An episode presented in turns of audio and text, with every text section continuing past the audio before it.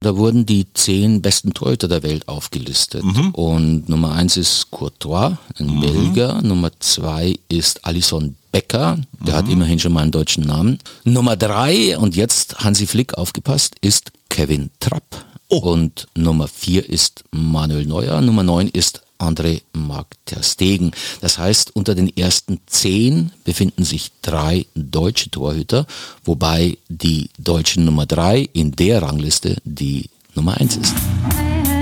Herzlich willkommen zum Mutmach-Podcast von Funke mit seinem WM-Spezial. Legenden, Tragik, Trottel. Pelé, Maradona, Berti Vogts. Fußball ist so viel mehr als ein kurzer Wüstensturm. Gerhard Waldherr und Hajo Schumacher schwelgen hemmungslos in Kicker-Nostalgie. Früher war eben doch alles besser. Der Mutmach-Podcast abonniert uns gern. Das ist für euch kostenlos, aber für uns ein Zeichen, das Mut macht. Und jetzt Handpfiff! Hallo und herzlich willkommen zu unserem Mutmach-Podcast WM Spezial. Fußball ist so viel mehr als ein Wüstensturm, deswegen schwelge ich hier gemeinsam mit meinem lieben Freund Waldo hemmungslos in Nostalgie. Hallo lieber Waldo. Hi, hallo. hallo. Du hast, du hast ein dermaßen nostalgisches Standardwerk vorgelegt. Die WM und ich seit 54 haben deutsche Sportreporter nochmal ihre Erinnerungen, die verrücktesten Geschichten aufgeschrieben tolles Buch. In den Show Notes findet ihr auch Hinweise, wann Waldo zum Teil auch mit dem MML-Team Lukas Vogelsang, Mike Nöcker auftreten. Heute wollen wir über Torhüter sprechen. Es heißt doch immer, Torhüter und Linksaußen haben einen an der Waffel, oder? Kann ich nur bestätigen. Aus meiner eigenen Erfahrung, ich habe ja selber mal Eishockey gespielt in der zweiten Bundesliga, so ist es. Ähm, du brauchst ja immer ein paar Irre in der Mannschaft. Der Torhüter erfüllt die Rolle ganz gut. Ich kenne es vom Handball, da ist es noch ein bisschen dramatischer, weil wenn einer so richtig Anlauf nimmt, in den Kreis springt, dann ist der irgendwie nur noch einen Meter vor dem Torhüter und zieht dann nochmal den, den Ball um die Ohren. Das ist ja beim Eishockey nicht anders, wenn da ein Puck mit 150, 160 Sachen voll auf die Birne zugeht. Ist ein Geschoss. Ja. Warum stellt sich einer ins Tor? Sind das dann die, die vielleicht den Schiedsrichterkurs nicht bestehen würden, aber auf dem Feld nicht zu gebrauchen sind? Stimmt eigentlich auch nicht mehr, oder? Der spielende Torhüter ist inzwischen doch Standard. Es gibt da alle möglichen Geschichten. Ne? Es war keiner, kein anderer Platz mehr da. Ähm, du kamst in eine neue Mannschaft im Jugendbereich und alle Plätze sind besetzt und das Einzige, was halt noch übrig ist, ist der, ist, ist der Torhüter und dann wirst du halt Torhüter. Aber entschuldige aber, bitte, da hat man doch früher die Dicken, die Schlechten und sorry, bei allem Respekt, aber die Mädchen hingestellt, oder? Das ist eine Charakterfrage. Und wenn mhm. du da nicht reinwächst und da eine Freude daran entwickelst, dann wirst du es auch zu nichts bringen. Also all die, die da stehen, mhm. haben einfach Gefallen daran, der Letzte zu sein, der für jeden Fehler gekreuzigt wird, mhm. der immer allein trainiert, der minutenlang im Spiel rumsteht. Ähm, stundenlang zum Teil. Stundenlang. Ja. Bundesliga wird ja bei uns häufig im, im Winter gespielt. Du frierst ja einen Arsch ab und wenn du mal daneben greifst, bist du der Depp. Du bist dein Leben lang YouTube-Star, weil es gibt, glaube ich, nichts, was mehr geguckt wird als Torhüter, denen irgendein Missgeschick passiert. Einer hat sich doch mal so den Ball selber durch die Beine ins Tor geworfen oder so ein Quatsch. Ja, ja, äh, oder Energie Cottbus. Ich habe den Namen äh, des Torhüters nicht mehr parat, aber dem fiel der Ball so aus Bogenlampe aus gefühlt 30 Meter auf den Kopf und von dort aus ins Tor. Der konnte ihn also drei Minuten lang beobachten, den Ball, hat ihn aber irgendwie nicht erwischt. Das heißt aber doch, du musst, um Torwart zu sein, schon auch psychisch stabil sein. Du musst davon ausgehen, dass dich die anderen irgendwie für eine Pflaume halten. Du musst davon ausgehen, dass wenn dir ein Missgeschick passiert, du dafür verantwortlich gemacht wirst und nicht der Stürmer, der vorne zweimal das hundertprozentige Ding nicht gemacht hat. Ich kann mich erinnern, ich war früher auch viel im Tor aus besagten Gründen. Ich war kein guter Fußballer und ich weiß noch, es hat mich so unglaublich fasziniert, dieses nach dem Ball hechten. Das waren für mich einfach die schönsten Momente auch im Fernsehen, wenn du einen Torwart fliegen sahst und der kratzte dann so im letzten Moment die Kugel aus dem Winkel. Das waren Bewegungsabläufe, die gab es ja sonst überhaupt nicht in diesem Sport. Und das hast du ja auch exklusiv in diesem Sport, Eben. weil du die Hände benutzen darfst als Torhüter, was die anderen ja nicht dürfen. Und das gibt dir nochmal eine ganz andere Palette mhm. zu glänzen und sich zu produzieren und dich darzustellen. Oder auf die Schnauze zu Oder fliegen. auf die Schnauze zu fliegen. 1974 war ja meine Einstiegsdrogen-WM. Deine war, glaube ich, 1974. 1970. Ich weiß noch, Ronny Hellström war der Torwart der Schweden. Und der war so ein klassischer Wikinger. Ne? So ein wilder Bart, lange Haare. Oder Tomaszewski. So hieß der von den Polen bei diesem legendären Regenspiel. Ich glaube, es war in Frankfurt. Ne? Der Ball, Frankfurt. der Ball rollte gar nicht mehr, sondern der fuhr, fiel in eine Pfütze. Und dieser Tomaszewski, der hatte sowas, oh, ich weiß auch nicht, so heute würde man sagen Leslie Mandoki-Style. Auch so ein Wilder. Ich habe die so unglaublich bewundert. Ich weiß bis heute nicht genau warum, aber die sind, ich, ich kann mich an keinen anderen Namen 74 von Schweden oder Polen erinnern. Nur an die beiden Torhüter. Also da ist ganz viel geblieben. Hm. Das waren ja auch die besten Torhüter des Turniers, nicht Sepp Meier. Ne? Ja, um stimmt. Mal gleich mit einem Mythos aufzuräumen. Lass uns mal, lass uns mal die deutschen Torhüter durchgehen. Ich kann beitragen, ich weiß nicht, ob es eine Legende ist, aber wenn, dann erzählt sie sich gut. Mein Bruder hat mal bei Münster 08 mit Norbert Nickbur zusammengespielt. Der war 74, glaube ich, zweiter oder dritter Mann, ne? nach Hinter Sepp Meier. Wolfgang Kleff war Wolfgang zweiter. Kleff. Mhm. Dann gibt es halt noch Dieter Bodensky, Hans Dilkowski, Olli Kahn haben wir natürlich. Ja, jetzt kommen wir mal ganz, kommen wir mal zur Sache. Du hast da natürlich Sepp Meier, den ewigen Sepp. Ne? Und danach, danach kamen dann so Figuren wie Toni Schumacher. Ich entschuldige bitte, ich habe zudem auch, ob ich will oder nicht, eine Verbindung. Ja, welche? Den Nachnamen? Toni Harald, Toni Schumacher. Dann gab es Uli Stein. Unvergessen die Suppenkasper-Affäre 86 in Mexiko.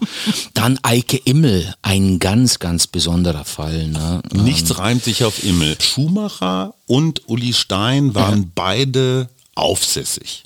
Die waren notorisch schwierig. Notorisch schwierig, ja. Sepp Meier nicht so. Sepp Meier nicht so, aber er hat ja damals auch äh, relativ wenig Konkurrenz, weil der Bundestrainer nie einen anderen aufgestellt hat. Eike Immel. Eike Immel, jetzt kommen wir zu Wenn du es nicht gesagt hättest, ich hätte den komplett vergessen. Der war immerhin von 1980 bis 1988 glaube ich, in jedem Kader bei der EM und bei der WM. Und er hat danach ja auch ein unglaublich turbulentes Leben hingelegt. Mhm. Da ist aber alles drin. Alkohol, Kokain, Ach, Geld was? verzockt bei ja. Bauherrenmodellen, Privatinsolvenz, Dschungelcamp, also das volle Programm. Stimmt, Dschungelcamp. Und dann irgendwann kam Olli Kahn, ne? Und dann kam Olli Kahn bei dem man immer das Gefühl hatte, wenn der ein bisschen wenig Tranquilizer eingeworfen hatte, ich hatte immer das Gefühl, so, so ganz viele Stangen TNT waren zusammengewickelt und dann in ein Kahntrikot gesteckt worden. Bei dem hatte ich immer das Gefühl. Motivationsmonster. Irre, oder? Unglaublich. Und der war ja jetzt nicht ein Riesentalent. Am Anfang nicht, aber und? der hat sich so unglaublich viel erarbeitet. Ein unfassbar harter Arbeiter. Der hat nicht nur an seiner Physis gearbeitet und an, an, an diesen, an diesen Torwarttalenten, die man eben braucht, sondern er hat auch sehr stark am Kopf gearbeitet. Aber das hat Toni Schumacher auch schon gemacht. Toni Schumacher hatte als einer der ersten einen äh, Psychologen. Ach, der was? eng gecoacht hat. Ja. Und äh, sie kamen dann auf diese doch etwas überraschende Methode, dass der Psychologe ihm sagte, der Ball ist der Tiger oder irgend sowas und du musst den Tiger fangen. Irgend so, ich habe das mal gelesen. Hatte ähm, der vor oder nach Battiston angefangen, der Psychologe? Vorher. Vorher. Okay, toller ja. Erfolg. Naja, aber das mit Battiston war keine Absicht. Das ist komm. einfach. Ach komm, du, entschuldige bitte. Das ist wie das Wembley-Tor. Das ist äh, WM-Halbfinale, die sind in der Verlängerung. Du bist auf Adrenalin. Ja, du, ich kann das du hast diese, du hast, du, du hast ja, Toni Schumacher ist ja ständig im Kraftraum gewesen und hat ständig mit Handeln äh, rumhantiert. Der ist ja, hat ja nur aufgehört mit Krafttraining, wenn er aufs Klo musste. Dieser Typ war von einer Körperlichkeit, die er auch eingesetzt hat. Sagen wir mal ehrlich, du kannst im Sport nicht zurückziehen, wenn du was gewinnen willst. Das Foul war ja nicht das Problem, es war mhm. die Reaktion hinterher, dass er diese Teilnahmslosigkeit mhm. sich nicht um ihn gekümmert mhm. hat. Und da hast du vorhin schon was angesprochen. Du musst als Torhüter alles, was schiefgelaufen ist, sofort ausblenden können. Ob dir einer zwischen die Hosenträger durchgeht oder ob du jemanden umgeräumt hast. Du musst sofort wieder hundertprozentig in Kontrolle sein. Weil das Spiel sofort weitergeht. Wenn du Schwäche zeigst, kriegst du halt den nächsten rein. Ja, weil jede Aktion, die du, in der du einen Fehler machst, mhm. das ist fatal. Wenn du im Mittelfeld einen Ball vertändelst oder mal äh, im Strafraum vorne aus elf Metern das Tor nicht triffst, passiert ja nichts. Der geschätzte Kollege Ronald Reng, der auch in deinem Buch vorkommt, der auch was schreibt, der ist ja Torwart, ne? Beziehungsweise gewesen. Das weiß ich jetzt nicht, so, weiß nur, dass er sehr eng mit Robert Enke befreundet war. Robert Enke 2009 hat sich das Leben genommen. Würdest du sagen, das hatte was mit seinem Beruf als Torwart zu tun oder war es einfach ein tragisches Leben? Ja, Ronny hat da darüber geschrieben, der ist einfach zerbrochen an dieser ständigen äh, psychischen Belastung. Du musst einfach als Torhüter vielleicht auch eine weniger sensiblere Konstitution mitbringen und Robert Enke scheint ein sehr, sehr sensibler Mensch gewesen zu sein, der auch zu Zweifeln neigte und das ist natürlich in diesem Kontext toxisch. Mhm. Ronny erzählt übrigens in unserem Buch ähm, die Geschichte, dass er 2010 WM guckt mhm. und da steht ja Manuel Neuer im Tor. Mhm. Und jedes Mal, wenn er Manuel Neuer sieht, muss er an Robert denken. Mhm. Was verstärkt wird dadurch, dass er da gerade die Biografie von Robert Enke schreibt. Jedes Mal, wenn Neuer in irgendetwas macht, stellt sich Ronny die Frage, wie hätte Robert das gemacht? Mhm. Robert war ein ganz anderer Torhüter. Robert Enke hat sehr vorausschauend mhm. gearbeitet. Der stand immer richtig, wohingegen Neuer doch mehr so ein Aktionstyp ist. Ne? Ja. Und das ähm, verfolgt den Ronny eigentlich bis heute. Jedes Mal, wenn er Neuer sieht, muss er an Robert denken. Hier nur ein Hinweis. Normalerweise gibt es bei uns Medienschaffenden einen, ein ungeschriebenes Gesetz, dass wir über Suizide nicht berichten oder sie auch gar nicht erwähnen, um keine Nachahmung zu ermutigen für den Fall, dass jemand von euch da draußen psychische Probleme hat. Es gibt sehr, sehr viele Hilfsmöglichkeiten, anonyme Telefone, kann man ganz schnell googeln und nachschlagen. Also wann immer ihr da Hilfe braucht, sucht euch welche. Alleine wird man mit solchen Problemen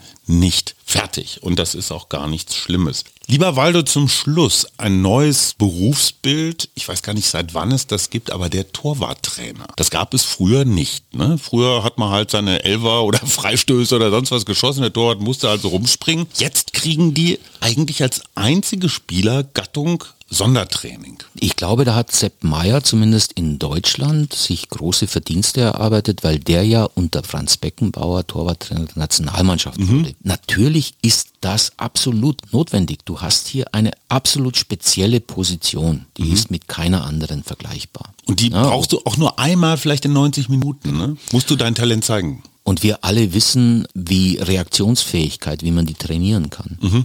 Ne? Da gibt es bestimmte Übungen, die musst du einfach dann halt einfach immer wieder strategisch über einen langen Zeitraum installieren und so, so entwickelst du dann auch einfach eine Expertise, Qualitäten oder du kannst sie verbessern.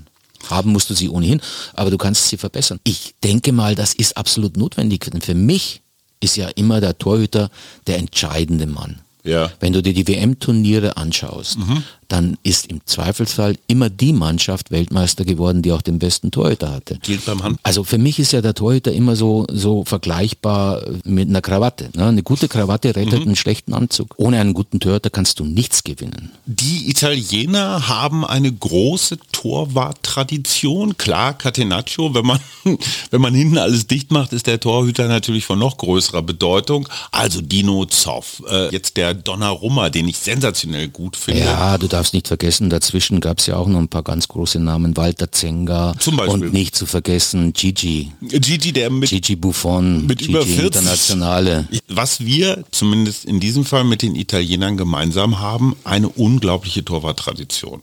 Also wir hatten schon äh, Tilkowski, wir hatten Sepp Meier, ne? jetzt natürlich Manuel Neuer, Olli Kahn. Dazwischen auch nochmal Jens Lehmann, aber über so. den wollen wir jetzt gar nicht so viel reden, weil... Gut, der Mann mit den Zetteln. Ja, und seiner, in seiner Karriere hat ein paar Dinge hingelegt, äh, auf die er ganz sicher nicht stolz sein kann. Hat das was mit einem Nationalcharakter zu tun? Sind wir eine Torwartnation? Ist das Zufall? Zieht ein großer Torwart dann vielleicht Generationen von Nachwuchstorhütern hinter sich her, weil die alle so werden wollen wie er? Wie kommt das? Wenn du ein Junge bist und du hast ein Fable für dieses Torwartspiel, für diese Position, dann guckst du dich natürlich zunächst mal im, im Hinterhof um und dann mhm. findest du all diese großen Namen und findest du all diese ganz großen Vorbilder. Vielleicht ist es auch ein Stück deutsche Mentalität. Wir sind ja auch das Land der, der Ingenieure, der Sicherheitsdenk. Wir haben halt so ein, so, so ein Verständnis für hinten dicht machen, sicher. German Angst bringt Torhüter hervor. German Angst sorgt dafür, dass du Leute hast, die einfach ein bisschen sorgfältiger und behutsamer und vielleicht einfach auch engagierter sind im Tor. Das Torwartspiel ist ja ein Spiel, das im Wesentlichen geprägt wird durch Fehler. Mhm. Ne? Mhm. Fehler vermeiden. Und das ist vielleicht doch eine deutsche Tugend, dass wir es schaffen, Fehler zu vermeiden. Wir bauen halt Häuser, die nicht einstürzen. Wir bauen Autos, die nach 150 äh, Kilometern nicht die, die Reifen verlieren. Wir kriegen es einigermaßen hin, dass die Züge pünktlich sind. Ach ja? Okay, in welchem Land war das noch? Wir bauen in Köln die U-Bahn so, das Stadtarchive zu, aber egal. Lass uns einfach den deutschen Mythos hier hochhalten. Du hast eine Rangliste mitgebracht, die ganz viel sagt über Deutschland und seine Torhüter. Ihr habt jetzt kürzlich gelesen, äh, da wurden die zehn besten Torhüter der Welt aufgelistet. Mhm. Und Nummer eins ist Courtois, ein mhm. Belgier. Nummer zwei ist Alison Becker, der mhm. hat immerhin schon mal einen deutschen Namen. Nummer drei, und jetzt Hansi Flick aufgepasst, ist Kevin Trapp. Oh. Und Nummer vier ist Manuel Neuer. Nummer neun ist André Marc Ter Stegen. Das heißt, unter den ersten zehn befinden sich drei deutsche Torhüter, wobei die deutsche Nummer drei in der Rangliste die Nummer eins ist. Und jetzt nochmal ganz zum Schluss so mannschaftspsychologisch. Es gilt ja so ein Gesetz, wenn du einmal eine Nummer eins als Torwart hast, dann bleibt die das auch. Auf fast allen anderen Positionen wird mal gewechselt. Der Torwart bleibt. Auch wenn der Testegen eine Traumsaison gespielt hat, er wird auf der Bank sitzen. Warum? Bei Testegen war es 2018 bei der WM in Russland die Entscheidung des Trainers. Ja, aber warum muss diese Nummer 1 immer Nummer 1 sein? Warum kann man nicht mal in dem Spiel den einen und dann den anderen? Du brauchst Stabilität auf dieser Position. Mhm. Du brauchst einfach jemanden, der sich sicher fühlt. Du brauchst eigentlich jemanden, der nicht übermotiviert in diese Sache reingeht, um zu sagen, ich muss hier ganz, ganz groß performen, weil sonst sitze ich auf der Bank Bank, sondern jemanden, der die Gewissheit hat, ich bin die Nummer eins, ich spiele und dann kann ich auf dieser Basis dieser Sicherheit, kann ich dann auch äh, viel souveräner agieren. Und für die Spieler auf dem Feld hat es natürlich auch nochmal eine Bedeutung, wenn du weißt, hinter dir, da ist einer, der ist eine sichere Bank ne? und kein Experiment und ach, was machen wir denn heute wieder? Na klar, ich meine, wer, wer vor Manuel Neuer spielt, der weiß schon mal, der holt mir zwei, drei unhaltbare raus in einem Spiel, wenn er gut drauf ist. Waldo, darf ich dir ein Kompliment machen? Was denn? Du bist der Manuel Neuer dieses Podcasts. Wenn man weiß, dass du dabei bist, dann brennt nichts an. Das war Folge 8, die Torhüter mit dem bezaubernden Gerhard Walter. Danke, Waldo. Danke, Hajo, du alter Spinner. Das war der Mutmach-Podcast von Funke. Jeden Montag, Mittwoch, Freitag ganz frisch. Unterstützt uns bei steady.fm, folgt uns auf Instagram oder hinterlasst gerne eine nette Bewertung. Wir hören uns.